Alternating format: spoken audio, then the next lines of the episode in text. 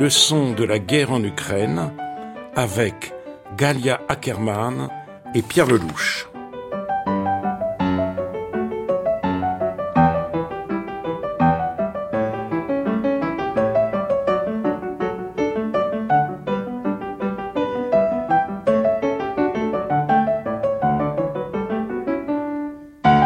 À l'issue de la conférence de soutien à l'Ukraine, qui a réuni au Palais de l'Élysée 27 États, dont 21 chefs de gouvernement, Emmanuel Macron a évoqué la possibilité d'envoyer des soldats européens sur le champ de bataille pour que la Russie ne puisse pas gagner. Au point où nous en sommes, il faut se préparer à toutes les options. C'est un débat que nous devons avoir, a martelé le président français. À l'historienne Galia Ackerman, rédactrice en chef du média en ligne Descrucy, et à l'ancien ministre Pierre Lelouch, je voudrais d'abord demander comment ils ont accueilli cette déclaration martiale, Galia Ackerman. C'est une question complexe parce que, en effet, ça sent la guerre et d'ailleurs, euh, cette euh, déclaration, elle est venue quelques jours après la rencontre entre le président Macron et le président de l'Ukraine, Zelensky. Et donc, leur conférence de presse a été précédée par deux déclarations et le ton d'Emmanuel Macron, sa gestuelle, comme on dit, son langage corporel ne faisait aucun doute il a compris que la situation était grave et que nous avancions à petits pas ou peut-être demain à grands pas vers une guerre. Il faut le dire honnêtement tel que je l'ai ressenti. Bien sûr, euh, l'idée d'entrer en guerre euh, ne peut réjouir euh, personne, mais les événements ont leur dynamique et c'est dans ce sens, d'ailleurs c'était le mot utilisé par Macron dans cette déclaration dont vous venez de parler, il a utilisé le mot dynamique parce que les événements ont leur propre dynamique. Cela ne veut pas dire qu'on enverra demain les soldats sur le sol ukrainien. Mais au cours de ces deux années de guerre, et Macron l'a mentionné également, il y a eu plusieurs lignes rouges qui ont été franchies à chaque fois en répliquant avec retard aux avancées euh, russes. D'abord, la ligne rouge était euh, de ne livrer à l'Ukraine que les armes purement défensives. Ensuite, il était question de chars. Maintenant, il est question de missiles longue portée et d'avions. Donc tout ça arrive en retard. Euh, la Russie a eu le temps de se fortifier. Et donc, je ne sais pas qu'est-ce qui peut nous attendre à l'avenir. La guerre va continuer et peut-être une nouvelle ligne rouge, tôt ou tard, sera franchie parce que c'est la logique des événements. Vous, euh, Pierre Lelouch, vous parlez dans un article du Figaro, non pas de dynamique, mais d'escalade, et vous dites que cette escalade est extrêmement dangereuse. Oui, euh, c'est un véritable vertige qui s'est emparé des, en ce moment des leaders euh, occidentaux, et je suis désolé de le dire, du président de la République française aussi, avec un parfum qui ressemble à août 14. Quoi. On a vraiment l'impression d'avoir une bande de somnambules qui avancent dans le noir euh, vers la catastrophe sans savoir ce qu'ils font. Et tout ça est extrêmement euh, périlleux. Je voudrais quand même rappeler où on en est. Depuis Hiroshima et Nagasaki, c'est la première fois qu'on a face à face quatre pays nucléaires. Il y a deux groupes, deux camps le camp russe avec un, énorme arsenal nucléaire et en face l'OTAN avec trois puissances nucléaires, dont la nôtre. C'est bien plus grave que Cuba, parce que Cuba, ça a duré quelques jours et il y a eu des quelques manœuvres navales de blocus. Mais là, on a une guerre conventionnelle de très haute intensité qui dure dans l'OTAN depuis deux ans, deux ans, qui se situe en Europe et dont le champ de bataille est un état tampon entre l'OTAN et la Russie. Depuis le début, l'arme nucléaire pèse sur ce conflit. Depuis le début, la Russie menace Bien sûr. d'utiliser l'arme nucléaire. Et, elle, et elle menace dès 2014. Euh, moi, j'ai relu, euh, parce que je travaille sur un livre sur ce sujet en ce moment, les déclarations de Poutine sont quasiment identiques. N'interférez pas. C'est mon affaire. L'Ukraine, ça, ça appartient à la Russie. Ne venez pas. Et d'ailleurs, en 2014, ni Obama ni Merkel n'avaient eu la moindre idée d'intervenir et les sanctions économiques à l'époque sur la Crimée étaient très modestes. Cette fois-ci, c'était pareil au départ. Biden a considéré, et ses services de renseignement aussi, que la guerre serait pliée en trois jours. L'opinion de Poutine aussi. C'était une opération de police en réalité, euh, avec les uniformes de parade dans les chars. On allait défiler euh, à Kiev. Et puis, la surprise stratégique, ça a été la résistance de l'Ukraine. Et ce n'est qu'à partir du mois de mars que Biden et l'OTAN commençaient à dire bah, peut-être qu'il faudrait aider militairement. Mais l'ombre portée du nucléaire fait que cette aide a été contrainte dans des limites qui étaient imposées par la dissuasion nucléaire et qui ont été apprises au fur et à mesure. La première limite, c'est de confiner la guerre géographiquement à l'intérieur de l'Ukraine, en évitant que ça déborde d'un côté ou de l'autre. Donc les Russes s'interdisent de bombarder les concentrations d'armes qui, en Pologne par exemple, à la frontière, qui vont vers l'Ukraine, et puis nous, on fait attention de ne pas taper trop fort à l'intérieur de la Russie. Donc chaque fois qu'on lise des armes à longue portée à l'Ukraine, on leur demande de s'engager, de ne pas taper à l'intérieur de la Russie, ce qu'ils font, mais avec leurs propres armes, pas avec les armes occidentales jusqu'à présent. L'autre contrainte, c'est qu'on fait très attention à ne pas confronter directement les Russes. Zelensky, au début de la guerre, a demandé une zone d'exclusion aérienne au-dessus de l'Ukraine, qui aurait conduit immédiatement à l'affrontement entre les deux aviations, les chasseurs bombardiers alliés et russes. Donc Biden a refusé tout de suite. Et depuis deux ans, l'idée c'était que euh, on n'allait pas vers, on, contrôle l'escalade. Sauf que qu'est-ce qui s'est passé? Il s'est passé que la stratégie de l'OTAN, qui consistait à armer les Ukrainiens dans la foulée de leur succès de l'été 2022 pour faire une grande offensive, percer les défenses russes en 2023, a échoué. Et que, pire encore, on se retrouve dans une situation où l'Ukraine n'a plus de munitions, puisque l'Amérique a gelé les siennes et en, Europe il n'y en a plus, et presque plus d'hommes, puisque démographiquement l'Ukraine a fondu depuis son indépendance. Elle a fondu les dix premières années par euh, corruption et malgestion. Il y a 8 ou 9 millions, 7 millions, je crois, d'Ukrainiens qui sont partis les dix premières années. Et là, depuis 2014 et l'occupation russe, au final, vous avez une Ukraine qui est tombée à une trentaine de millions contre 145 millions de Russes. Et, et le, le chef d'état-major ukrainien, a dit lui-même, dans une interview célèbre à The Economist à la fin de l'année, nous arrivons à un moment où on n'a plus de moyens de faire la guerre. Donc là, il y a un vent de panique qui souffle en ce moment sur les capitales européennes la guerre va pas dans le bon sens, il n'y a pas de munitions, il y a de moins en moins d'hommes, et en plus on a un Trump qui va arriver à la Maison Blanche et qui menace de devenir même de l'alliance et de la dissuasion nucléaire. Et c'est là que Macron fait sa sortie, sans consulter personne d'ailleurs, et ça donne euh, cette catastrophe politique qui est que nous avons étalé nos divergences. La France et l'Allemagne ont divorcé.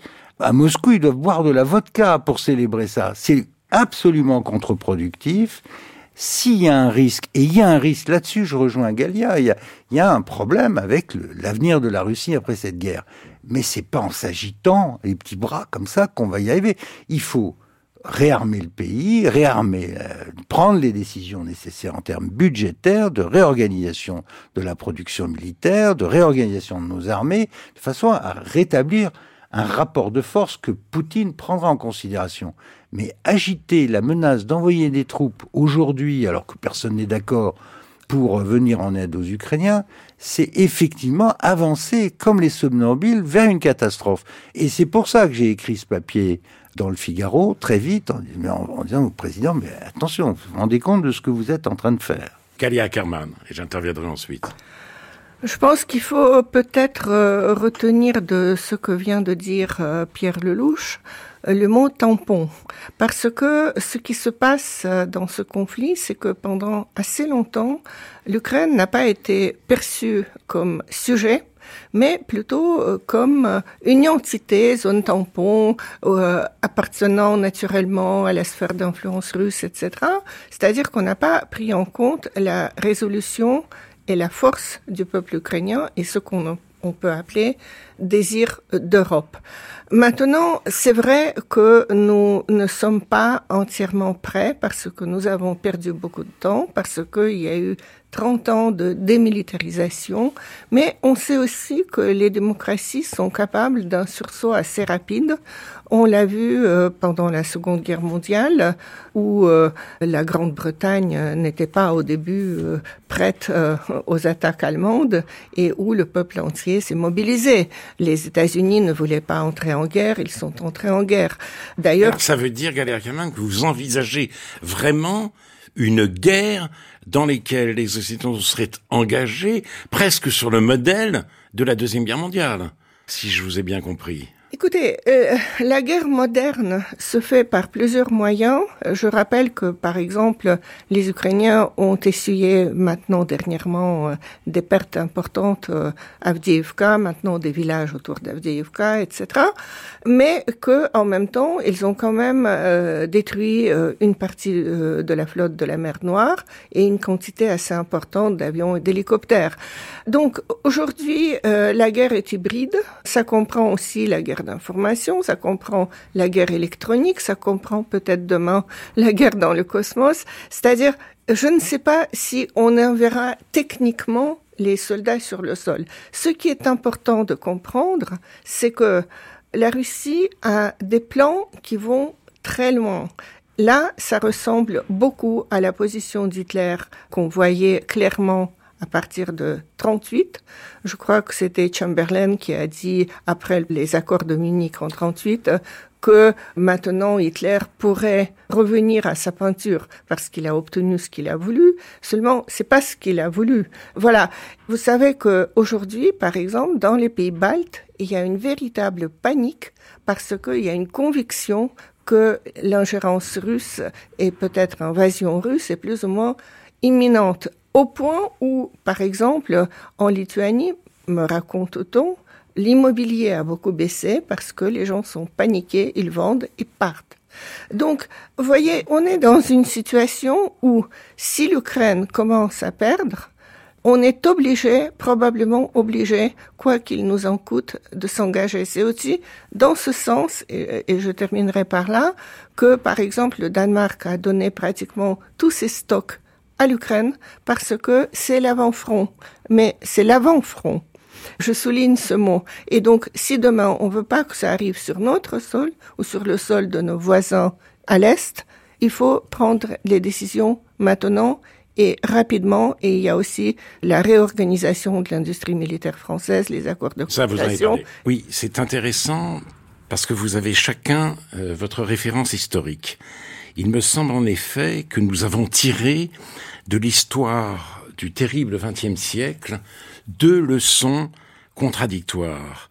Nous sommes partagés, tiraillés, écartelés entre deux obsessions. Vous avez parlé des somnambules. 14. En effet, 1914, c'est-à-dire le fait d'être entraîné en guerre par le simple jeu des alliances. À partir d'une question régionale, voilà. obscure, que personne ne connaissait, comme personne ne connaissait le Donbass, pas plus que l'Ukraine. Alors attendez, attendez, je termine. La deuxième obsession, c'est 38. Oui. C'est-à-dire Munich. Là encore, là c'est l'inverse. On a rompu l'alliance avec la Tchécoslovaquie, peuple obscur et lointain, pour sauver la paix. Et ce qu'on a eu, en fait, c'est, comme l'a dit Churchill, le déshonneur et la guerre. Donc peur de l'engrenage d'un côté, honte de la trahison de l'autre. Donc nous ne savons plus très bien, si vous voulez, à quelle lucidité nous vouer.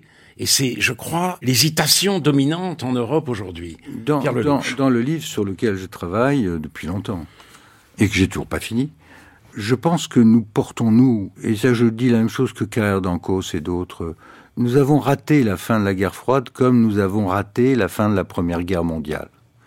Tout ça n'était pas écrit, et à chaque fois les revendications russes ont toujours été les mêmes. Les Russes voulaient une relation d'égalité avec les Américains, qui ne l'accordaient pas, puisqu'ils considéraient que c'était une puissance régionale, disait Obama, et mon ami McCain disait c'est une grosse station-service avec des missiles. Personne n'a accordé d'importance à la Russie post-soviétique, qu'on a négligé, qu'on n'a pas aidé économiquement, et qui a donné ce que ça a donné, c'est-à-dire à, l'arrivée de Poutine et ce régime épouvantable. Enfin, on est largement, euh, en partie responsable de, ah. la suite des événements, puisque On s'en est pas occupé et euh, on a considéré que c'était un pays battu au lieu d'un pays qui arrivait euh, dans la famille européenne. Ensuite, les Russes demandaient quoi? Ils demandaient une zone d'influence en échange de l'acceptation du départ de tout un tas de pays euh, vers l'ouest. Et ce qui s'est passé, il y a eu trois vagues d'élargissement successifs.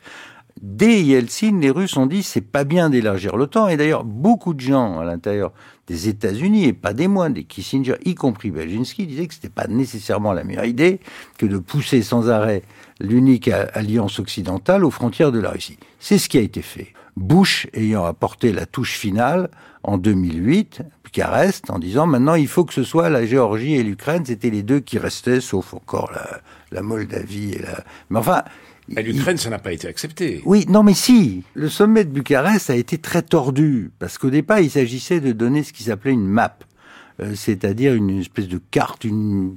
C'était le sas d'entrée dans l'OTAN. Or, ce qui est écrit dans le communiqué final, c'est que l'Ukraine et la Géorgie ont vocation à rentrer dans l'OTAN. Simplement, euh, là où Merkel et Sarkozy sont intervenus fortement, c'est dire pas tout de suite. Et le compromis est bancal parce que en réalité, euh, il a été dit à l'Ukraine qu'elle allait rentrer dans l'OTAN, mais pas maintenant. Donc on l'a laissé hors de l'OTAN, donc sans la garantie américaine, en disant aux Russes, mais ils vont rentrer. Et quatre mois plus tard, Saakashvili s'est lancé dans cette folie en croyant que les Américains allaient soutenir pour aller reprendre l'Ossétie du Sud, où je suis allé, hein, je connais ces endroits. Et Saakashvili a immédiatement été battu par Poutine et Sarkozy est intervenu cet été-là pour arrêter les chars russes devant euh, Tbilissi. Ensuite, il y a eu quoi? Bah, Il y a eu la montée en puissance de l'armée russe autour de l'Ukraine. Il y a eu d'abord la, Crimée, quelque temps après euh, le sommet euh, de Bucarest. Mais il y a eu aussi, juste avant la guerre, la dernière proposition russe du 15 décembre 2021 disait quoi? Neutralité de l'Ukraine en échange de son maintien euh, comme puissance souveraine et indépendante avec un système de négociation pour sortir de la crise du Donbass. Mais les Russes ne revendiquaient pas l'invasion de l'Ukraine. Ils demandaient la neutralité de l'Ukraine. Et il y a un an, à Istanbul, et en Biélorussie, l'accord en 15 points qui était sur le point d'être signé entre Russes et Ukrainiens prévoyait la neutralité de l'Ukraine. Donc le point de fondamental dans cette affaire. Alors j'entends ce que dit Mgalia, j'entends ce que dit Le Drian, j'entends ce que disent un tas de gens disant on est en 38, après l'Ukraine, ça va être le tour des États baltes, ça va être le tour de la Pologne, puis ils seront à Paris. Mais je n'y crois pas un instant. L'armée russe n'est pas en état d'aller se taper l'OTAN, c'est pas vrai. Je pense que le problème fondamental, c'est cette zone tampon, en effet, entre l'Ouest et l'Est. La Russie souhaitait que cette zone soit neutralisée. Moi aussi, je pensais que l'Ukraine pouvait avoir un statut semblable à l'Autriche et à la Finlande, ce qui aurait évité un demi-million de morts et de blessés. Mais on continue à nourrir la guerre, on a refusé la proposition du 15 décembre, on l'a même pas considérée. L'accord de l'année dernière a été fusillé par Boris Johnson qui est allé à Kiev en disant surtout ne pas signer, on va aller battre les Russes. On continue aujourd'hui en disant on va aller battre les Russes, on va mettre des forces, mais on est chez les dingues. Excusez-moi, mais ceci n'est pas 1938. C'est la revendication d'un grand État qui dit je veux pas que l'OTAN soit à mes frontières. Si je suis américain et que la Russie ou la Chine vient de mettre le Canada ou le Mexique dans une frontière, je peux vous assurer que les Américains ne sont pas d'accord non plus. Laissez répondre Galia Ackerman. Moi, j'aurais beaucoup de choses à dire, mais allez-y, Galia Ackerman. En effet, il y a, il y a beaucoup de choses. Je dis ça sans être poutinien. Hein. Euh, moi, je n'ai pas d'amitié particulière, ni pour le soviétisme, ni pour le poutinisme. Je dis simplement, en matière de relations internationales, faut regarder les choses aussi de l'autre côté. Non, mais arrêtez de démoniser ou diaboliser tout le monde. Écoutez, il y a en effet euh, beaucoup de remarques euh, à ce que vous venez de dire. Et la première remarque concerne euh, en effet l'élargissement de l'OTAN. Encore une fois, vous êtes toujours, Pierre, dans la logique de la guerre froide qui supposait un partage du monde entre deux grandes sphères d'influence et où, en effet, l'Union soviétique, qui était beaucoup plus puissant que la Russie aujourd'hui, n'avait contrôle non seulement de l'Europe de l'Est, mais aussi il y avait tout le camp socialiste, euh, les pays soi-disant non alignés, etc., etc. C'est-à-dire c'était en effet un grand partage de zones d'influence. Aujourd'hui, nous partons d'un autre principe. Le monde a quand même évolué et on considère que chaque pays a le droit de choisir son destin. 14 aussi, en hein, 18, et Wilson disait ça aussi. Regardez ce que ça a donné. Et donc, ce sont ces pays, ce n'est pas l'OTAN qui les, les, a attirés, ils ont voulu se joindre à l'OTAN, tout comme maintenant euh, les pays jusque-là neutres, la Finlande qui a subi d'ailleurs une défaite dans la guerre contre la Russie, mais qui s'est défendue très vaillamment, même les pays jusque-là neutres, comme la Finlande et, et, la Suède, ont souhaité adhérer à l'OTAN. Est-ce que on va dire non parce que la Russie ne le veut pas? Vous voyez, c'est ça le problème. C'est que, c'est que, voilà. Pas même les Russes d'ailleurs. Pas très contents. Euh, sont, sont pas très... Ils n'ont pas dit non non plus. Euh, euh, le problème se pose sur l'Ukraine ah, parce qu'il y a une histoire attendez, multiséculaire entre la Russie et l'Ukraine qu'on peut pas ignorer. Oui, mais encore une fois, vous savez, l'Ukraine, quand elle a pris le chemin qu'elle a pris, je vous assure que avant 2014, l'idée de l'adhésion à l'OTAN n'a pas été très populaire en Ukraine. Je sais. J'ai enseigné le journalisme à l'Académie Moïla. Je me souviens, c'était peut-être 2009, 2010. La plupart des étudiants de journalisme ne savaient même pas qu'est-ce que c'est l'OTAN. C'est l'annexion de la Crimée qui a poussé les Ukrainiens à vouloir entrer dans l'OTAN parce qu'ils veulent se défendre. Et l'exemple de la Géorgie, parce que en effet le MAP, donc ce SAS vers l'OTAN. Oui, voilà. Quand l'Ukraine et l'OTAN, on leur a fait des promesses euh, sans date, c'est ça qui a provoqué la guerre de Géorgie. Il y a eu d'abord des provocations qui ont poussé Saakashvili de commencer. Les troupes étaient juste à l'autre côté du tunnel euh, sous le mont du Caucase. Donc, c'était une opération préparée depuis 2006. Je vous assure que si la Géorgie et l'Ukraine avaient eu ce map, on n'aurait pas eu ni la guerre de Géorgie, ni la guerre d'Ukraine. Avait eu quoi? Ça s'appelle Membership Action Plan, quelque chose comme ça. Membership Action Plan, qui n'est pas l'adhésion la, encore. Ah oui, d'accord. Mais c'est le premier pas vers l'adhésion. C'est pour ça que vous avez tort. Si le MAP n'est pas l'adhésion, le, le MAP n'entraîne pas la garantie de l'article 5, et je persiste à dire que l'élargissement de l'OTAN était une erreur stratégique. J'ai été président de l'Assemblée de l'OTAN. J'ai vécu cette période je me suis rendu dans toutes ces zones très, très sensibles. C'était très perceptible dès ce moment-là qu'on allait vers un drame euh, et qu'il fallait calmer le jeu. Au, lieu de repenser le système de sécurité collective en Europe, on a voulu prolonger une alliance occidentale contre un pays qu'on considérait comme un pays de seconde zone. Ils l'ont mal vécu, ça donne ceci, ça donne un raidissement à l'intérieur terrible. Moi, j'ai un de mes amis en prison aujourd'hui qui s'appelle Vladimir Karamurza. Donc, je suis malade pour lui. Je suis malade pour, 25, 25 ans. Bien sûr, pour lui, pour Navalny, ce régime est une horreur. Mais je veux dire que on a affaire à un grand pays qui n'accepte pas de devenir n'importe quoi et qui continue à raisonner en partage du monde. Parce que vous croyez que les Américains raisonnent pas en partage du monde? Hein mais attendez, franchement. Écoutez, les, Américains sont en train de lâcher l'Ukraine. Euh, c'est aussi simple que ça. Ils sont en train de euh, lâcher non seulement l'Ukraine, ils sont en train de lâcher l'Europe parce qu'ils ont d'autres priorités. Mais ça date pas d'hier. Mais c'est pas Biden qui lâche euh, l'Ukraine. Non, c'est Trump. C'est Trump qui veut gouverner avant, avant d'être élu. Le lâchage de l'Europe est ancien. Les Américains ne vont pas rester ad vitam aeternam en Europe. Le problème des Européens, c'est qu'on s'agite, on, on panique et on ne prend pas de décision. Et cette machine européenne, où on veut désormais nommer un ministre de la Défense ou à la Commission, ce qui est une catastrophe, puis il n'y a aucune espèce de compétence en la matière, il faut que les pays européens se ressaisissent et comprennent les rapports de force. La question, ça va être, pour la future Europe, qu'est-ce qu'on fait de l'espace entre l'Allemagne et la Russie? C'est une question géopolitique permanente. Mais alors attendez. Qu'on a laissé aux Américains et aujourd'hui à la violence russe.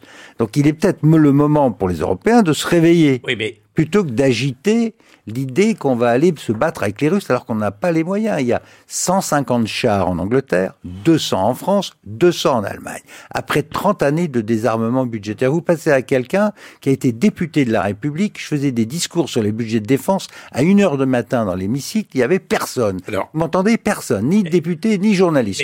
Tout le monde s'en foutait. Mais on ne s'en fout pas maintenant, visiblement, parce que une des surprises de cette guerre, comme le dit Sylvain Kahn dans son livre L'Europe face à l'Ukraine, c'est la célérité, la cohésion et la cohérence de la réaction quoi de l'Europe. De quoi on parle? Bah, De quoi on parle? On a fourni des armes, on a dit que euh, l'Ukraine ne doit absolument pas perdre, et j'ajoute, est-il sérieux, Pierre Lelouch, de penser que si la Russie a choisi la voie de la guerre, c'est précisément par peur de l'encerclement à cause de cet élargissement inconsidéré de l'OTAN.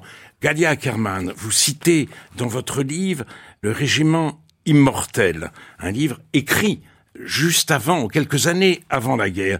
Vous citez un académicien, Sergei Glaziev, conseiller du président Poutine. Et voici ce qu'il dit. L'Occident, par le biais d'Hitler, aspirait à anéantir le peuple russe.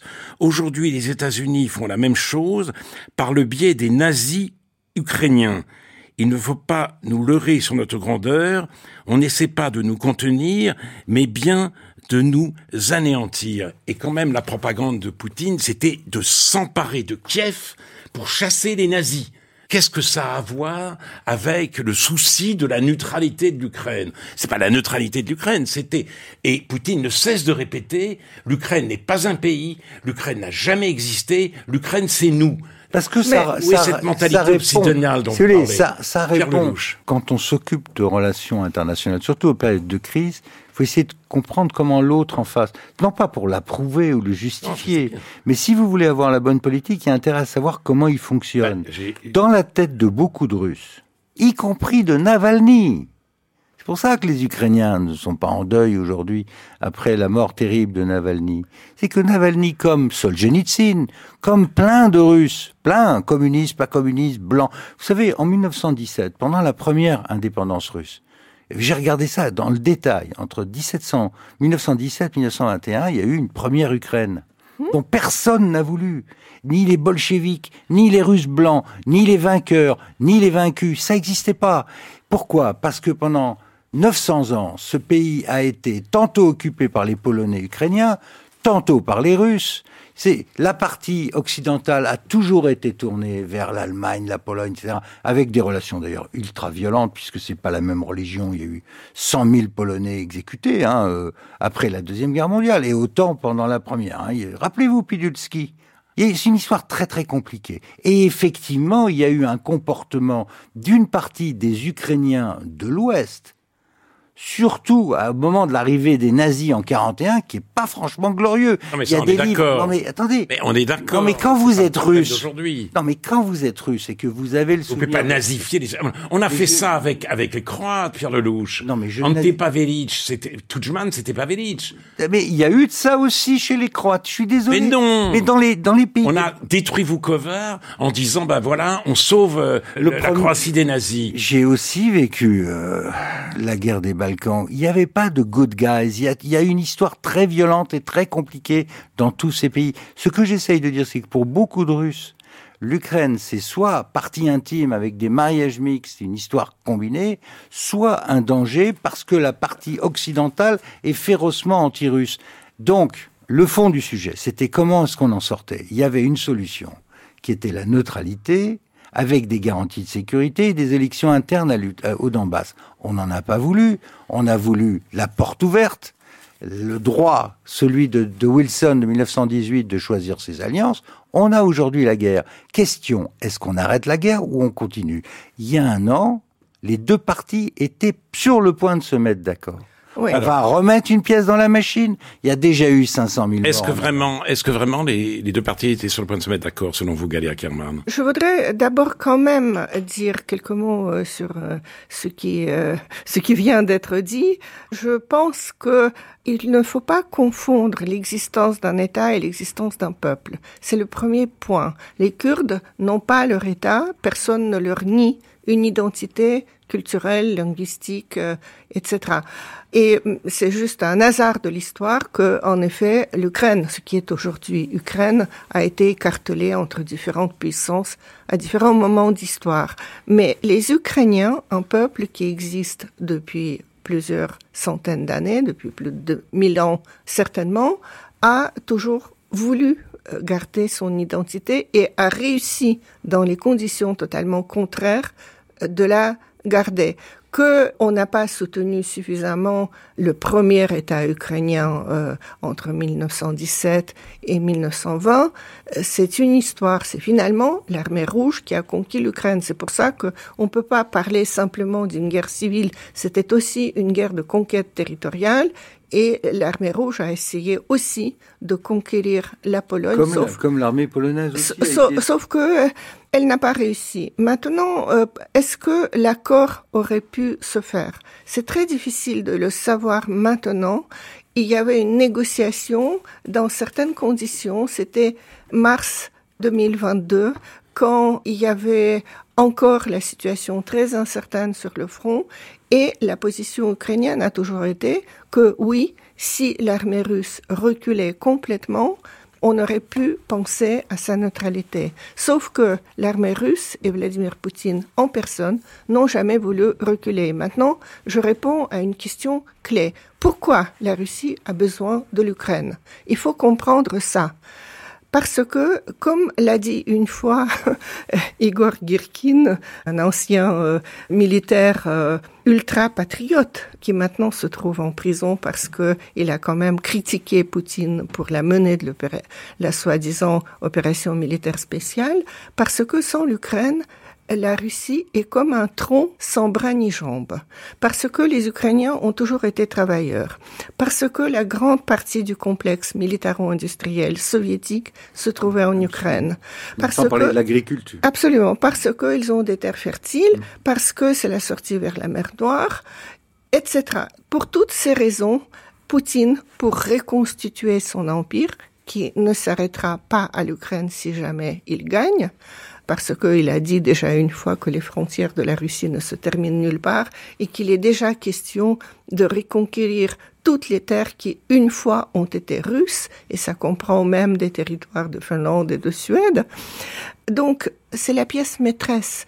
Et je pense qu'il faut vraiment écouter et lire attentivement ce que dit Vladimir Poutine. Nous sommes, d'accord là Et autres idéologues du régime russe, euh, comme par exemple M. Patrushev, ancien patron du FSB, qui est maintenant le chef du Conseil de sécurité, qui a des thèses extrêmement ukrainophobes, etc., c'est que ils ont besoin de l'Ukraine pour ensuite continuer la reconquête c'est ça l'essentiel. Pierre Lelouch. Je suis complètement d'accord avec l'idée que, et ça c'est l'idée de Brzezinski euh, dès 1994, sans l'Ukraine, la Russie n'est pas un empire. Ils ont besoin de l'Ukraine, démographiquement, économiquement, industriellement, agriculturellement, toutes ces raisons.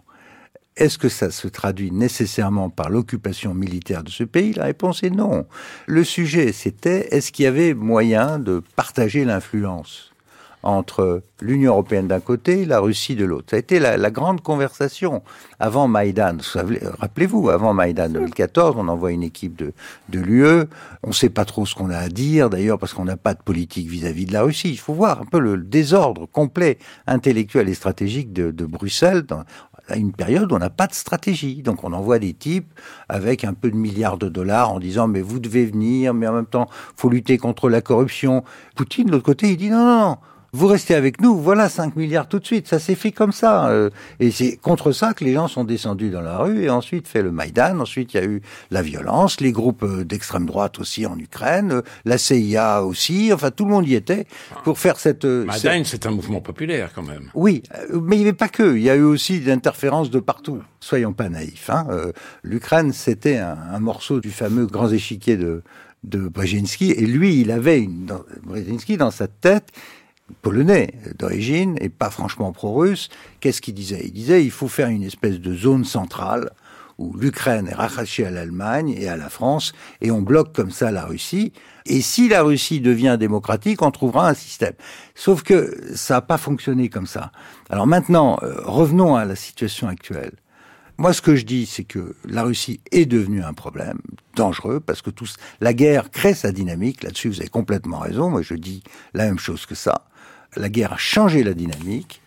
On a affaire à un pays qui peut être dangereux, au-delà de l'Ukraine. Donc il convient de nous préparer à ça. Et c'est là que j'en veux beaucoup aux dirigeants européens, c'est que je ne vois pas depuis deux ans Galia Ackerman et Alain, je ne vois pas l'ombre d'un début d'effort On parle de réarmement, il n'y a pas de réarmement. On parle d'économie de guerre, il n'y a pas d'économie de guerre. Thierry Breton a dit qu'il fallait entrer en économie de guerre, je l'ai entendu hier à la télévision, et que le réarmement avait commencé, le allait fournir des munitions à l'Ukraine. Le, président de la République lui-même l'a critiqué implicitement, sans le mentionner, en disant que ça avait été imprudent de pas mettre un million d'obus qu'on ne sait pas fournir.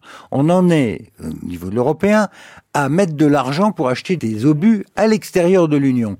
Pourquoi? Parce que depuis 30 ans, on a fermé nos poudreries, nos usines, etc. Donc il est urgentissime, au lieu d'aller se battre sur je ne sais quel front, euh, sur l'IVG, la propreté de la Seine euh, et toutes les, plaisanteries sur lesquelles on amuse le, le pingouin en France, euh, faut peut-être faire les choses sérieuses. Des choses sérieuses, c'est de s'occuper de l'armée française, des armées européennes, de réarmer et pas de tenir des discours du style on va envoyer des forces pour escalader et éventuellement voir si la dissuasion nucléaire va fonctionner ou non de parce que moi je prendrais pas ce risque dans un rapport de force avec un pays effectivement autoritaire ou totalitaire qui sent que le vent est de son côté qui est soutenu par la Chine, la Corée et plein d'autres pays du sud, je dirais soyons forts, réarmons rapidement et faisons en sorte de ne pas perdre complètement les Américains, c'est ça la priorité immédiate pour les Européens. Mais euh, Je pense que en fait, euh, euh, le réarmement a commencé. Il paraît qu'il y a quand même beaucoup d'accords avec les industries françaises. Vous avez vu une augmentation du budget de la défense en France? Vous avez vu un grand emprunt national ou européen en bah, vue d'acheter des armements en Europe? ça, ça, va peut-être venir. Je ne sais pas d'où Macron sort euh, les 3 milliards pour l'Ukraine. De la dette. Peu importe. Euh, les États-Unis vivent sur leur dette euh, depuis des dizaines d'années. peut-être ça aura une oui, forme. mais eux, ils impriment le dollar, ce qui n'est pas notre cas. Nous, on n'imprime pas l'euro. L'euro, c'est le Deutschmark transformé. Donc nous, quand on a de la dette, les Allemands nous engueulent.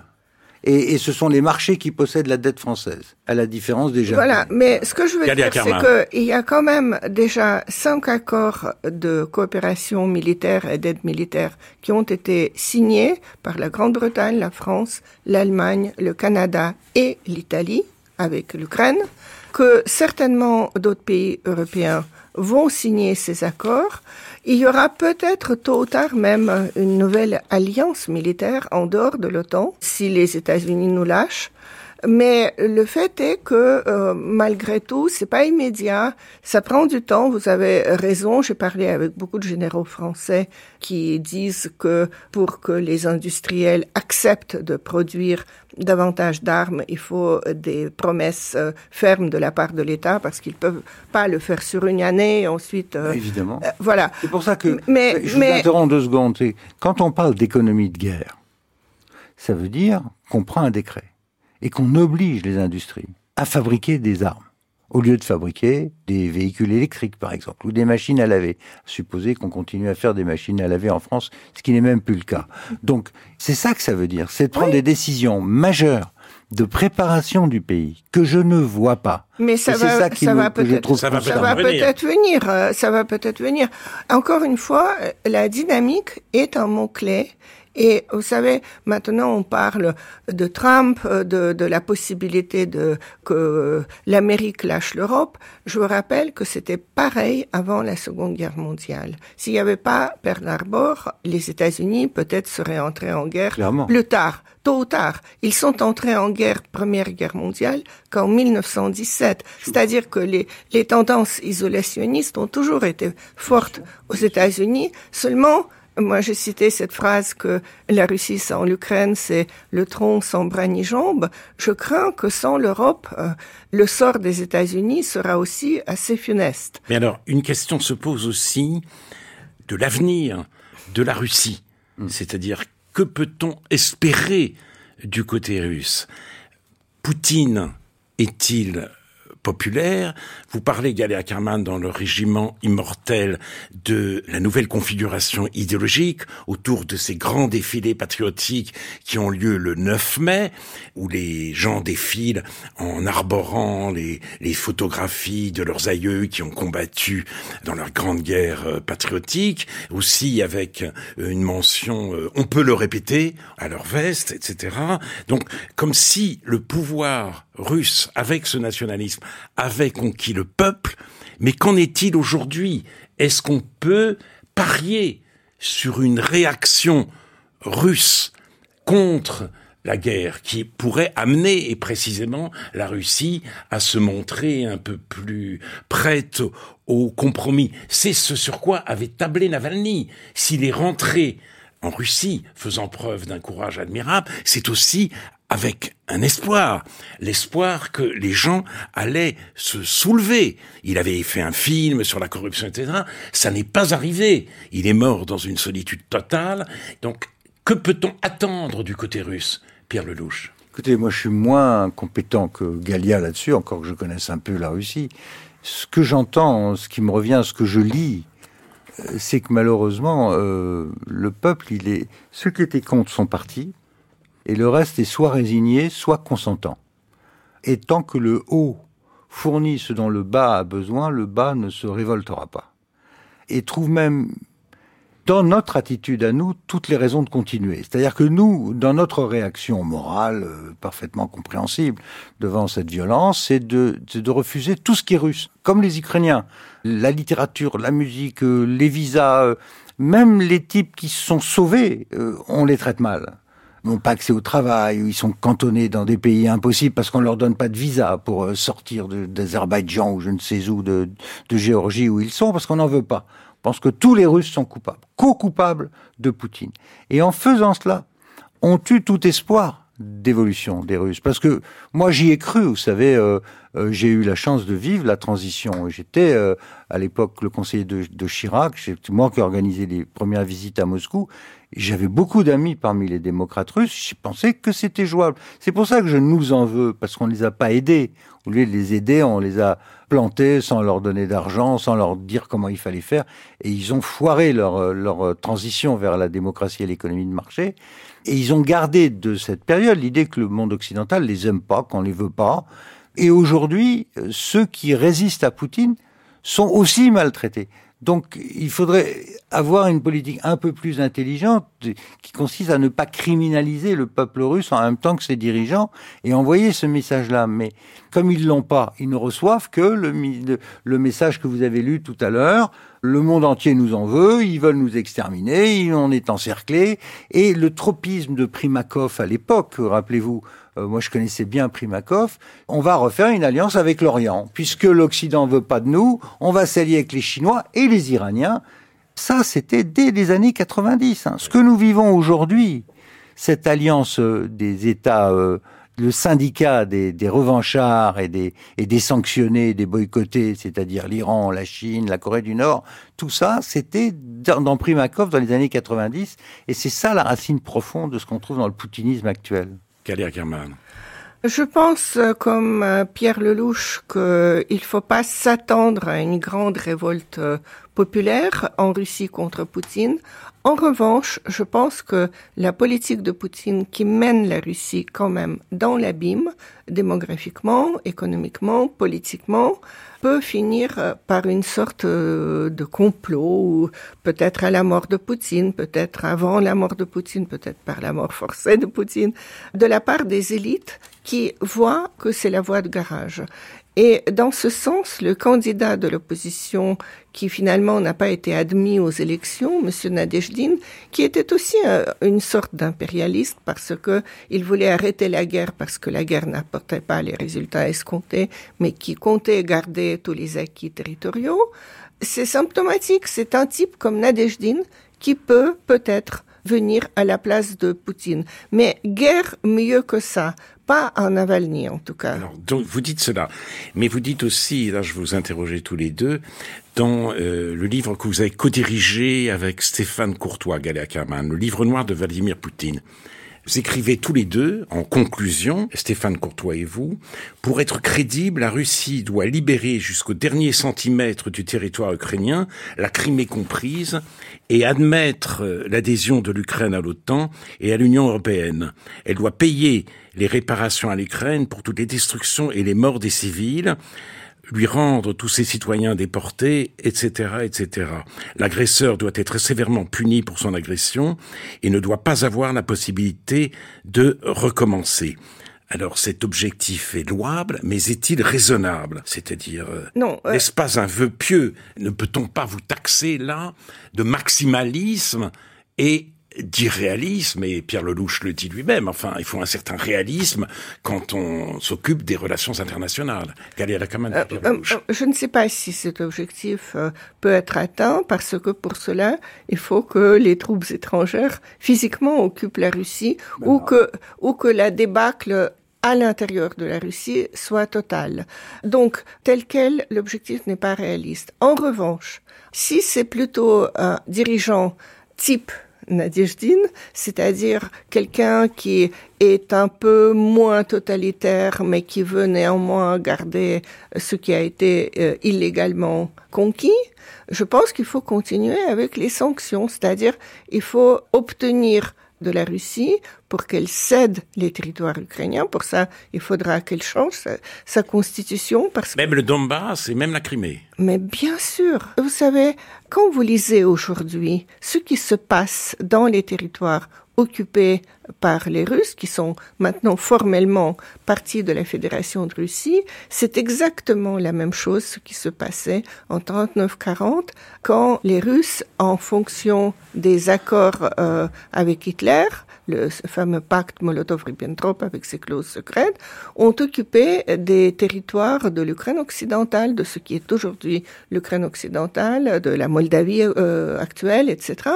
Les pays baltes, bien sûr, parce que c'était les déportations, les meurtres ciblés et toutes sortes d'oppressions, y compris la déportation de 10% de la population en Sibérie. Et c'était la même chose après la guerre quand ils ont reconquis ces territoires. Et là, ils recommencent. Et là, ils font exactement la même chose et ils le reconnaissent eux-mêmes.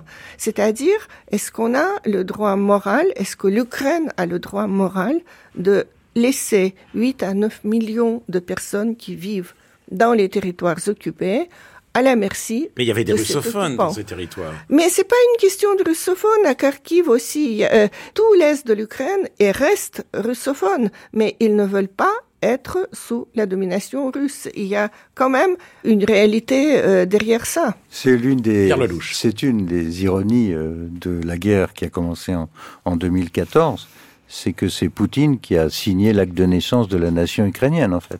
Parce qu'il y avait toute cette partie qui était non seulement russophone, mais d'origine russe. Toutes ces villes euh, à l'est euh, du Dniepr euh, ont été fondées par Catherine II, l'industrialisation a été russe, il y avait des Bulgares, il y avait des Grecs, il y avait tout un tas de gens qui n'étaient pas ukrainiens de l'Ouest. Donc toute cette zone-là est devenue ukrainienne par la grâce de Poutine qui a commencé à les maltraiter, à les bombarder. Ça c'est compliqué de dire que vous allez appartenir à la Grande Russie en allant massacrer les gens à Mariupol. Bon, il l'a fait. Et, il l'a fait parce que le système, c'est comme ça, hein. c'est d'une violence rare. Et ensuite, on déporte les gens, histoire de, bien les russifier. Donc, on, est dans cette folie, mais d'un autre côté, évitons l'autre folie qui consiste à dire, comme en 1918, lors du traité de Versailles, on va désindustrialiser, punir, rançonner, traîner les types devant les tribunaux internationaux. Tout ça a été prévu dans le traité de Versailles, ce qu'on n'a naturellement jamais fait à l'Allemagne. Au contraire, il lui est rien arrivé, ça a donné à l'arrivée euh, ce que l'on sait. Donc, comment on en sort Comment on en sort Dernière question.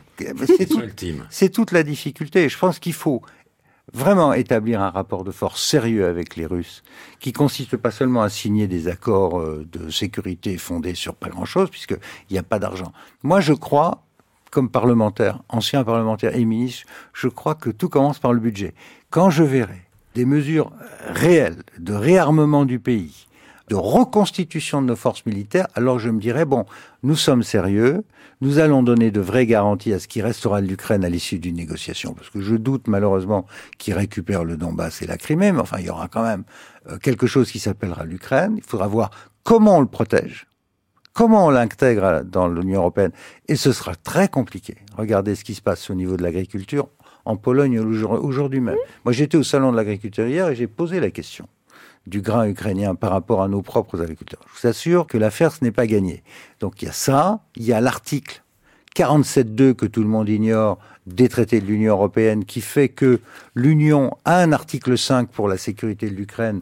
Le jour où l'Ukraine rentre dans l'Europe, elle devient sous la protection militaire du reste de l'Union. Tout ça, ce sont des mots. Moi, je veux savoir comment ça marche en termes de moyens militaires. Quand je verrai des usines de chars qui fabriquent des chars en Europe, et pas des chars d'occasion qui ne marchent plus, en réalité c'est ça. Quand je verrai euh, une production d'avions, de moyens militaires susceptibles d'être regardés à Moscou, alors je bon, là on peut commencer à réorganiser le système de sécurité européen. Mais tant qu'on a affaire à des gens faibles et qui s'agitent, qui voient l'Amérique partir, le Russe arriver et qui s'affolent dans leur coin, moi j'ai honte comme Européen. Et j'ai envie qu'on se réveille. Non pas parce que, euh, encore une fois, je veux diaboliser les types d'en face, Poutine, il a sa stratégie. Nous l'avons décrite. On n'est pas en désaccord sur fondamentalement le, besoin de retour de la Russie impériale. Mais il faut qu'on soit capable de résister. C'est ça le sujet. Très bien. Écoutez, merci beaucoup à tous les deux. Ça pourrait continuer. Il faut que l'émission s'arrête. Alors, Galia Karman, je renvoie à votre livre dont vous publiez une nouvelle édition, Le régiment immortel ou la guerre sacrée de Poutine. Il est publié euh, aux éditions Premier Parallèle. Vous nous laissez espérer un livre sur l'Ukraine euh, dans un délai très proche, Pierre Lelouch. C'était Réplique, une émission d'Alain Finkielkraut avec la collaboration de Corinne Amar et Lise Ripoche à la réalisation. Alexandra Malka, à la technique aujourd'hui, Sébastien Huel. La semaine prochaine, l'émission aura pour titre Dans quelle société vivons-nous? Mes invités seront Jérôme Fourquet et Jean Viard. Dans un instant, Concordance des temps de Jean-Noël Jeannonnet.